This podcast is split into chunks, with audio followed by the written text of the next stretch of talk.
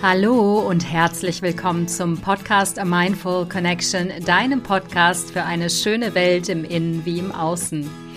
Hier ist Alia, ich bin dein Podcast-Host, wie du ja mittlerweile weißt. Ich bin Coach und Trainerin für Stressresilienz, Kommunikation, Beruf, Berufung und Beziehung und freue mich sehr, heute die zweite Folge zum Thema Loslassen zu machen. Und zwar geht es heute nicht um die Frage, warum fällt es so schwer loszulassen. Das habe ich letzte Folge schon erläutert. Ich hoffe, diese Folge hat dir einiges an Erkenntnissen mitgegeben, sondern heute beschäftige ich mich mit der Frage, wie kann ich lernen loszulassen? Und es gibt natürlich nicht das Allheilmittel, aber es gibt dennoch einige Tipps und Tricks, wie du in deinen Alltag das Loslassen hereinholen kannst und wie du es kultivieren kannst, sodass dir das Loslassen immer leichter fällt. Ich habe vor zwei Tagen ganz spontan meinen ersten Workshop zum Thema Loslassen gehalten auf der Sunnyside.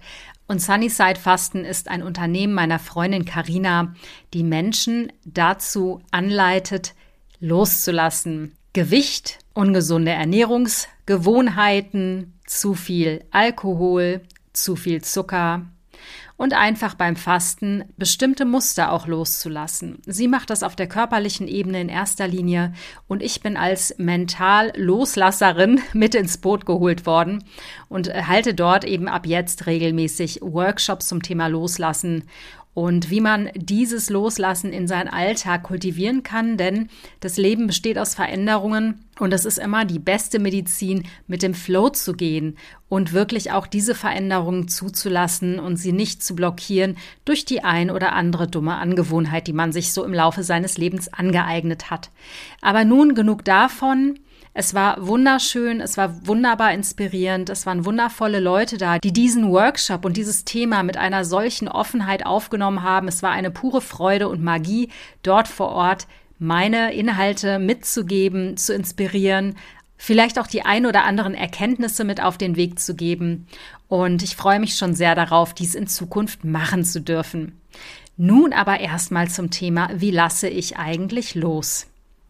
Stell dir einen Zeitstrahl vor. Du hast auf der linken Seite das Alte, den Mensch, die Gewohnheit, Zucker, Alkohol, Nikotin, Shopping-Sucht, Social-Media-Sucht, Netflix-Binge-Sucht oder andere Dinge, die du loslassen möchtest. Vielleicht auch ein Beruf. Dann hast du den Zeitstrahl, der weitergeht in die rechte Richtung und dort steht das Neue am Ende, also das Ziel, in der Mitte passiert dann das, was ich Loslassen nenne. Entweder passiert Loslassen Knall auf Fall, das heißt, du hast da einen senkrechten Strich, der da rein knallt zwischen dem Alten und dem Neuen, wo Loslassen draufsteht, oder es ist ein langer Prozess. Das heißt, Loslassen beginnt grundsätzlich immer schon vor diesem lauten Knall. Meistens ist es ein innerer Prozess, der stattfindet, den wir oft unbewusst mit uns mitführen, aber so gar nicht richtig bewusst auf der Kette haben. Nichtsdestotrotz, wir halten gerne am Alten fest aus einem ganz bestimmten Grund. Wir haben immer noch zu viele positive Emotionen mit diesem Alten verankert. Und auf der anderen Seite, bei dem Neuen, steht die Angst. Die Angst, die Unsicherheit vor dem, was kommen mag.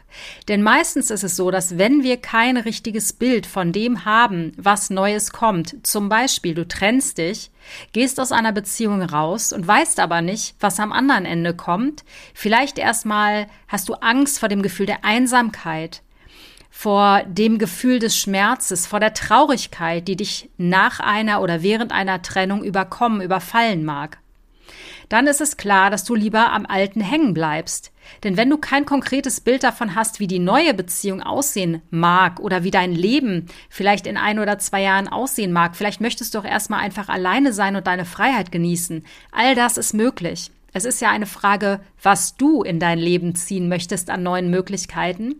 Wenn du also kein konkretes Bild, keine konkrete Vision von dem Neuen hast, ist es klar, dass das Neue Angst macht.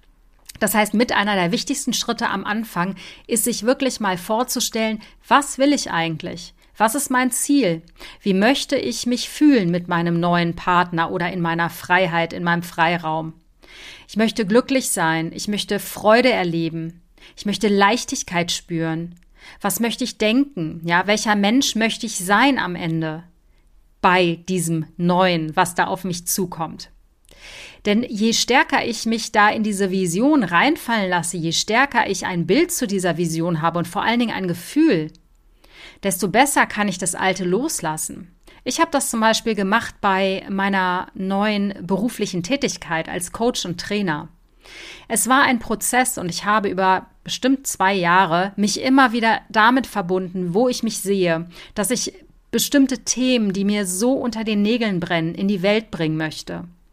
Und ich habe mich damit wirklich jeden Tag immer wieder fünf bis zehn Minuten verbunden mit dieser Vision, mit diesem Gefühl wie ich auf der Bühne stehe, Speakerin bin, die Themen verbreite, wie ich mit Menschen arbeite im Eins zu eins Setting und wie die Augen dieser Menschen aufgehen und wie sie verstehen plötzlich, wie sie ihr Leben ins Positive wenden können und und und. Also ich habe Bilder dazu entwickelt und ich bin an diesen Bildern dran geblieben, denn diese Bilder haben mir eine riesige Freude bereitet. Und so wurde die Angst vor dem Neuen immer geringer und ich konnte immer besser auf das Neue zugehen und das Alte loslassen. Und das war wirklich nicht so einfach. Das möchte ich dazu sagen. Erwarte nicht so viel, übernimm dich nicht, bleib geduldig mit dir, vertraue dem Prozess und vor allen Dingen geh weiter. Jeden Tag ein Stückchen mehr. Und in dem Moment, als ich kurz davor war aufzugeben, weil ich wirklich die Krise hatte, passierten plötzlich die sogenannten Wunder in meinem Leben. Ja, alles funktionierte. Ähm, ich habe Angebote bekommen. Ich musste mich gar nicht mehr anstrengen. Plötzlich kam alles zu mir, aber nur aus dem Grund und das weiß ich, weil ich immer wieder mich damit verbunden habe, wie das Neue aussehen soll. Das ist mein allererster Tipp an dich. Kreiere eine Vision von dem, was du willst, wo du dich hinentwickeln möchtest, wer du sein möchtest. Und nicht nur ein Bild, sondern verbinde dich jeden Tag immer wieder zwei, drei Minuten mit diesem Bild, mit dieser Vision. Wie möchtest du dich fühlen?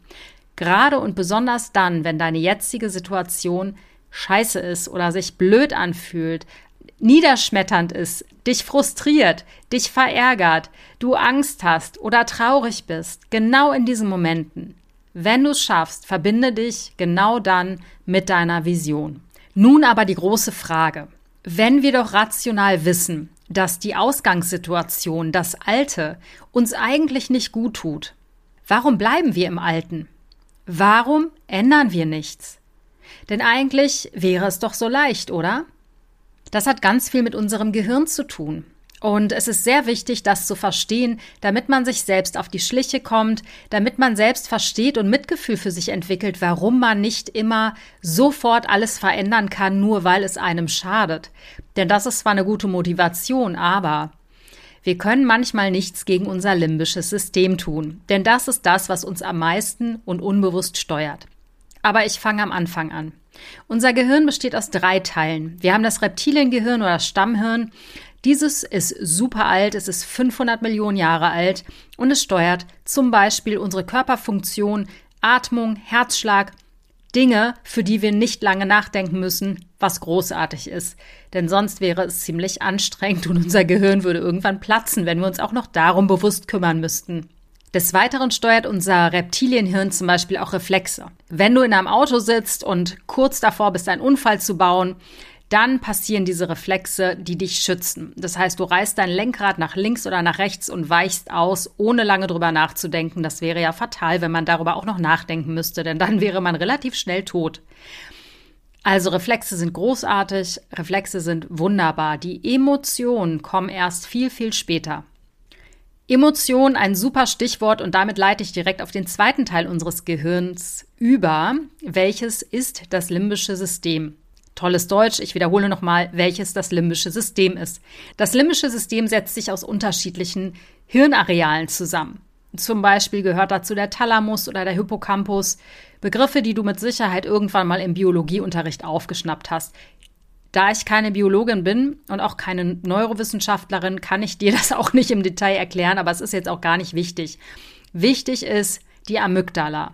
Und die Amygdala hat eine ganz wichtige Funktion, die dazu führt, dass Emotionen bei dir eine ganz wichtige Rolle spielen und die Emotionen auch der Grund dafür sind, warum du manchmal Probleme mit Loslassen hast. Im Übrigen ist unser Säugetiergehirn 300 Millionen Jahre alt, also ziemlich, ziemlich alt. Unser Baby ist das Großhirn oder der Neokortex und hier passieren die rationalen Entscheidungen. Das ist der Teilbereich, der sozusagen unser Bewusstsein ist. Das ist das, wo wir uns einbilden, dass wir die Kontrolle über unser Leben haben, aber eigentlich ist das nur die Spitze des Eisbergs, wenn du dieses Eisbergmodell kennst, wo 5% bewusst ablaufen, 95% leider unbewusst und dieses Unbewusste sind am Ende Bereiche aus dem Säugetiergehirn und auch Bereiche aus dem Reptilienhirn. Bewusst sind wir nur sehr selten, aber wir bilden uns ein, dass unser Baby das Sagen hat. Unser Baby hat gar nichts zu melden, das Säugetiergehirn ebenso wie das Reptilienhirn lachen sich kaputt über das Baby, denn das Baby ist nur 300.000 Jahre alt. Ähm, ja, das ist quasi das Kleinkind und Kleinkindern sollte man doch nicht vertrauen, oder? Aber wir Menschen sind ja lustig, wir bilden uns ein, unsere Entscheidung käme aus dem Großhirn. Nun gut. Zurück zum limbischen System. Hier steckt die Amygdala. Die Amygdala ist wie ein Marker, ein Stempelkissen unseres Gehirns und wertet bestimmte Erfahrungen aus der Kindheit und versieht diese Erfahrungen mit einem emotionalen Stempel. Zum Beispiel. Ich packe auf die heiße Herdplatte und verbrenne mir böse die Finger. Die Amygdala registriert Schmerz, heiße Herdplatte gleich Schmerz. Marker. Niemals wieder fasse ich auf die heiße Herdplatte. Es sei denn, ich bin masochistisch veranlagt, aber das hoffe ich, jetzt trifft nicht auf dich zu. Es gibt aber auch noch ungünstige Konnotationen oder ungünstige Marker, die die Amygdala setzt und die uns in unserem Erwachsenenalter einen Strich durch die Rechnung machen. Zum Beispiel, wenn ich als Kind gewohnt bin, dass immer, wenn ich meine Bedürfnisse äußere, dass mein Vater ausrastet, weil er Choleriker ist, oder dass sich meine Mutter beleidigt zurückzieht, ähm, weil es nicht um sie selbst geht, oder eine Mutter oder Eltern habe, die sich emotional von mir distanzieren, wenn ich zum Beispiel wütend werde oder traurig werde oder Angst bekomme, also Emotionen zeige, die sie vielleicht nicht unbedingt für wünschenswert erachten oder mit denen sie vor allen Dingen selber ein Problem haben, dann lerne ich als Kind, okay, Klappe aufmachen, ähm, meine Empfindungen zeigen, meine Bedürfnisse äußern, ist gefährlich. Das heißt, ich fange an, mein Verhalten anzupassen. Die Amygdala hat dieses Verhalten dann mit einem Marker versehen. Klappe halten ist am besten, wenn du Emotionen hast. Emotionen, die das Gegenüber nicht möchte. Oder wenn du den Mund aufmachen willst, wird auch ein Marker dran gepackt, nämlich, dass du dies besser unterlassen solltest. Es ist gefährlich.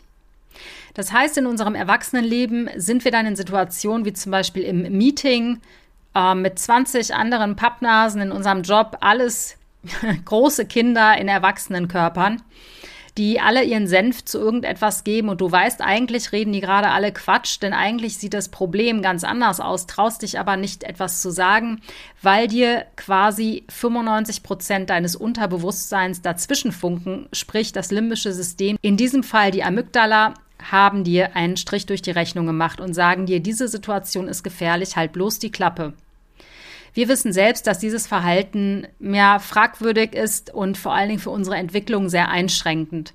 Denn wir müssen immer wieder auf den Prüfstand stellen, ob unsere Verhaltensweisen heutzutage noch angebracht sind oder ob es nicht Relikte aus der Vergangenheit sind, die mittlerweile in den Altpapiercontainer gehören. Oder so. Du weißt, was ich meine, die auf jeden Fall in den Müll gehören. Und an dieser Stelle, an diesem Säugetiergehirn beziehungsweise an der Amygdala passiert dann auch der Punkt, der Knackpunkt der ganzen Loslassgeschichte. Denn wir fangen an, Schmerzen oder in Anführungsstrichen negative Gefühle, unangenehme Verhaltensweisen wegzudrücken. Wir hören auf, Dinge zu fühlen und fangen an, uns abzulenken. Entweder trösten wir uns, wenn wir traurig sind, mit Schokolade, dann wird verknüpft, okay, wenn ich traurig bin, esse ich immer Schokolade. Oder wir suchen Entspannung im Glas Rotwein und wir lernen, jedes Mal, wenn ich eine Anspannung fühle, eine innere, dann trinke ich lieber zur Entspannung den Rotwein, dann geht es mir besser. Und meiner Ansicht nach fangen Süchte an der Stelle an, wo wir nichts fühlen wollen. Wo wir Dinge, die wir vor langer, langer, langer Zeit weggepackt haben, unterdrückt haben, verdrängt haben, da wollen wir nicht fühlen. Da wollen wir nicht reingehen, wir wollen keinen Schmerz spüren, keine Einsamkeit, keine Traurigkeit, keine Angst, keine Wut. Wir drücken es weg. Und das wird fatal.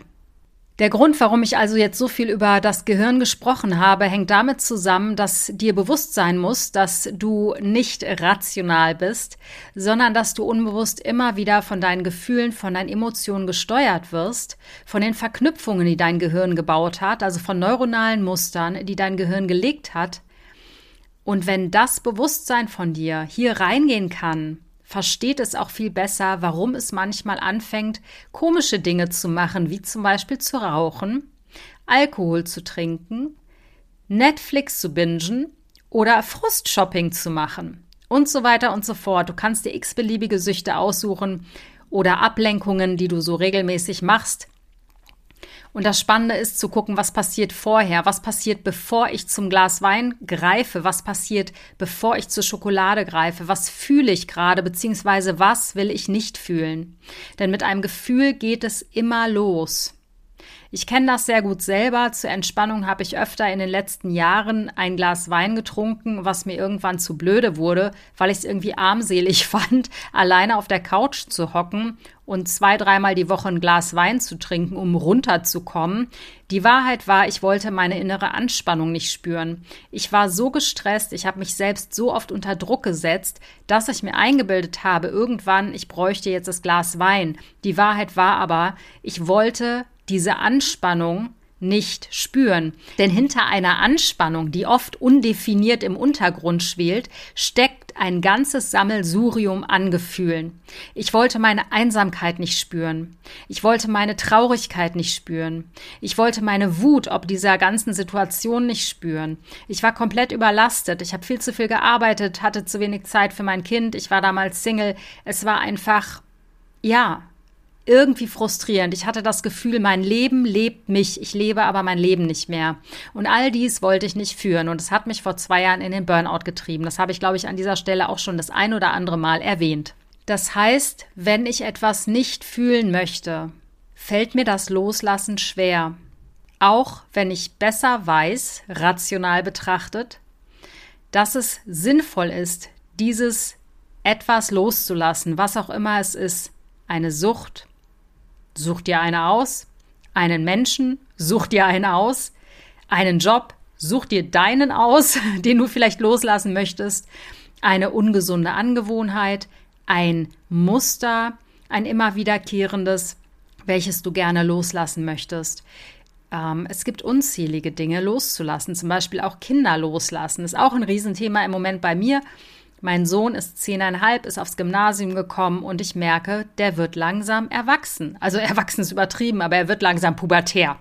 Und da dieses Kindliche loszulassen, zu merken, oh Mist, ähm, irgendwie Mama hat hier nicht mehr so viel zu melden, das tut weh. Und mir war nicht bewusst, wie weh das tun kann. Aber auch das bin ich dabei loszulassen. Jedes Mal aufs Neue erfreue ich mich daran, wie er erwachsener, unabhängiger, und eigenständiger wird. Und das ist auch was Schönes, was ich beobachte. Insofern versuche ich eher das Positive zu sehen. Wie also kannst du jetzt loslassen? Ich habe es ja so groß angekündigt, ich gebe dir Tipps mit auf den Weg. Also mein erster Tipp war natürlich, wenn du das Alte loslassen möchtest, musst du zunächst einmal eine Vision vom Neuen kreieren. Und das machst du täglich. Es reicht, wenn du dir erstmal Zeit nimmst, dir ein Bild aufzuschreiben, dir überhaupt aufzuschreiben, wie will ich mich fühlen, was möchte ich denken, wenn ich mein Ziel erreicht habe, wie möchte ich sein, wie möchte ich aussehen, wirklich mal es dir in den buntesten Farben aus. Und wenn du ein schönes Bild für dich kreiert und entwickelt hast, ist es wichtig, dich jeden Tag zwei, drei Minuten reichen. Bitte setz dich nicht unter Druck, dich mit diesem Bild zu verbinden. Mein Tipp Nummer zwei, schreibe ein Gefühlstagebuch. Es ist super, super schön. Ich liebe es zu journalen. Ich schreibe selber viel Tagebuch und äh, meine Tagebücher, gerade meine alten, bringen mir neueste Erkenntnisse über mein seelisches Innenleben. Das ist wirklich immer ganz witzig, sowas durchzulesen. Ich habe schon in der Pubertät Tagebücher geschrieben. Ich habe die teilweise noch hier und beömmel mich jedes Mal aufs Neue, was in meinem 14-jährigen Kopf ähm, abgegangen ist. Ähm, ich finde das faszinierend und sowas einfach nur als Tipp ist doch auch toll, wenn du 90 bist und guckst auf dein Leben als Mitte 40-Jährige zurück oder Mitte 40-Jähriger. Ist doch echt eine feine Sache. Also schreib ein Gefühlstagebuch, auch nichts Dolles. Mach es morgens nach dem Aufstehen. Frag dich zwei Minuten lang, wie fühle ich mich jetzt gerade? Mit welchem Gefühl bin ich aufgewacht? Okay, ich spüre einen Druck auf meiner Brust. Oh, ich merke, ich bin traurig. Ich spüre auch, dass mein Hals eng ist. Ich möchte irgendetwas nicht aussprechen. Also genau so daran gehen, wirklich in deinen Körper spüren, denn Emotionen sitzen ganz arg im Körper und sind mit unserem Körper sehr eng verbunden. Das heißt, du fühlst Emotionen relativ schnell über deinen Körper. Dann schreibst du das einfach zwei Minuten morgens nieder und gleiches machst du abends. Und so wirst du innerhalb der nächsten 30 Tage, denn 30 Tage braucht unser Gehirn mindestens, um eine neue Gewohnheit zu etablieren. Du musst es eben nur regelmäßig machen. Und so kommst du dir und deinem Gefühlsleben immer stärker auf die Schliche und lernst dich so immer besser kennen. Und wofür ist das gut? Um zu sehen, dass du dich jeden Tag auch aufs Neue veränderst. Und je besser wir uns kennen, desto besser können wir loslassen, weil wir wissen, alles kommt und alles geht. Alles ist im Wandel, wie Buddha so schön sagte. Apropos Buddha. Über Buddha möchte ich im nächsten Podcast sprechen. Denn Buddha hatte unfassbare Erkenntnisse und wenn wir die an uns heranlassen, dann kann uns nichts mehr im Leben passieren. Wirklich nicht. Das war einer der Sprüche, die er für sich entdeckte. Alles kommt und alles geht. Daher, wenn du merkst, du hast eine Anspannung in dir, du möchtest vielleicht etwas nicht fühlen, denke an Buddha. Ich habe einige Buddha-Statuen bei mir in der Wohnung stellen. Ich habe die mir vor zehn Jahren gekauft und ich wusste gar nicht, warum ich das mache. Ich fand es damals irgendwie nur cool. Ich weiß jetzt, mein Buddha oder meine Buddhas erinnern mich daran, immer alles zu fühlen. Und meine Buddha-Statuen, meine süßen, dicken, runden, schelmisch grinsenden Buddhas erinnern mich daran, alles zu fühlen. Jedes Mal, wenn ich eine Anspannung fühle, lege ich mich hin, meditiere und fühle alles. Und ich merke, manchmal kommen Gefühle hoch, von denen ich noch nicht mal wusste, dass sie da sind. Das gelingt mir immer besser. Das heißt, mittlerweile habe ich viele Gefühle ganz oben an der Oberfläche und spüre die sehr schnell. Aber auch das ist mein Herzenstipp für dich. Ähm, das ist Übungssache. Versuch auch das in den Alltag zu integrieren. Das ist auch eine Sache von ein paar Minuten. Wenn du spürst, irgendwie ja, tigerst du herum oder du möchtest Schokolade essen oder du möchtest jetzt ein Glas Wein trinken, dann frag dich, was möchte ich gerade nicht fühlen. Dann nimm dir zwei, drei Minuten Zeit und danach kannst du ja gerne das Glas Wein trinken. Danach kannst du gerne die Schokolade essen, wenn dir noch danach ist, aber fühle alles. Keine Angst, die Gefühle kommen und sie gehen. Mein nächster Tipp heißt, schreibe deine Kraftquellen auf und nutze diese. Integriere sie, implementiere sie mehrfach in dein Leben. Wenn es dir gut tut, in der Natur spazieren zu gehen, tu das. Wenn es dir gut tut, Tiere zu streicheln, tu das. Wenn es dir gut tut, Sport zu treiben, mach das unbedingt. Nimm dir die Zeit, räum dir Zeitfenster frei. Wir hängen so oft auf Social Media herum, vergeuden unsere Zeit, stundenweise teilweise am Tag und raffen das noch nicht mehr. Anstatt diese Zeit weiser zu nutzen, nämlich unsere Kraftquellen anzuzapfen, hängen wir im Internet rum. Ist doch Quatsch, oder? Wir haben die Zeit, wir müssen sie nur weise nutzen. Also, welche Kraftquellen hast du und wie kannst du sie regelmäßig in deinen Alltag einbauen? Und als letzter Tipp, mein persönlicher Lieblingstipp, mein Turbo-Booster, um direkt bessere Laune zu bekommen, Dankbarkeit. Wenn du dir drei Minuten lang am Stück aufzählst, auflistest, aufschreibst, was auch immer, wofür du dankbar bist, dass du gesund bist, dass du ein gesundes Kind hast oder gesunde Kinder oder eine gesunde Familie, dass du Eltern hast, die noch leben, dass das Wetter schön ist, dass dein Herz wunderbar funktioniert, dass deine Verdauung super funktioniert. Kann ja auch toll sein, man ne, weiß es ja nicht. Ähm, es ist ja total wurscht. Es können ja alle Dinge sein. Es können kleine Sachen sein, große Sachen sein. Allein das ist ein Wunder, dass wir am Leben sind. Und wenn wir gesund sind, ist es umso schöner. Je mehr du Veränderungen in deinem Leben willkommen heißen kannst, desto schneller, besser kannst du loslassen. Denn Loslassen an sich ist nicht schlimm. Es ist die Angst vor dem Neuen, die uns dazu anhält, immer wieder zum Alten zurückzugehen. Und ich hoffe, dass du jetzt verstanden hast über meine Erklärungen zum Gehirn, was dich da eigentlich am Alten so hängen lässt und wie du Neues angstfrei in dein Leben ziehen und rufen kannst. Denn darum geht es, lade das Neue in dein Leben ein, weil ich weiß aus eigener Erfahrung, egal wie viel Angst ich hatte, jedes Mal, wenn ich den Mut hatte loszulassen, den Mut hatte ins Neue zu gehen, wurde ich mehr als doppelt so viel beschenkt. Denn es gibt immer Neues und es ist immer schöner als das Alte. Denn es gibt einen Grund, warum du loslassen möchtest. In diesem Sinne, fühl dich fest umarmt. Nächste Woche geht es tatsächlich um Buddha und immer noch um das Thema Loslassen, nochmal anders beleuchtet. Ich wünsche dir einen wunderschönen Tag. Wenn du ein Coaching möchtest, melde dich sehr gerne bei mir unter www.mindfulconnection.de. Ich bin Expertin für Transformationsprozesse. Ich begleite dich, wenn du etwas loslassen möchtest. Ich begleite dich zum Beispiel auch alte Glaubenssätze, alte Muster loszulassen melde dich gerne bei mir. Ich freue mich auf die Arbeit mit dir. Oder folge mir bei Instagram at a Mindful Connection zum gemeinsamen Austausch und zur gemeinsamen Inspiration. Bewerte gerne meinen Podcast bei iTunes oder Spotify mit 5 Sternen. Ich freue mich sehr darüber. Vielen, vielen Dank fürs Zuhören und bis nächste Woche. Alles Liebe, deine Alia.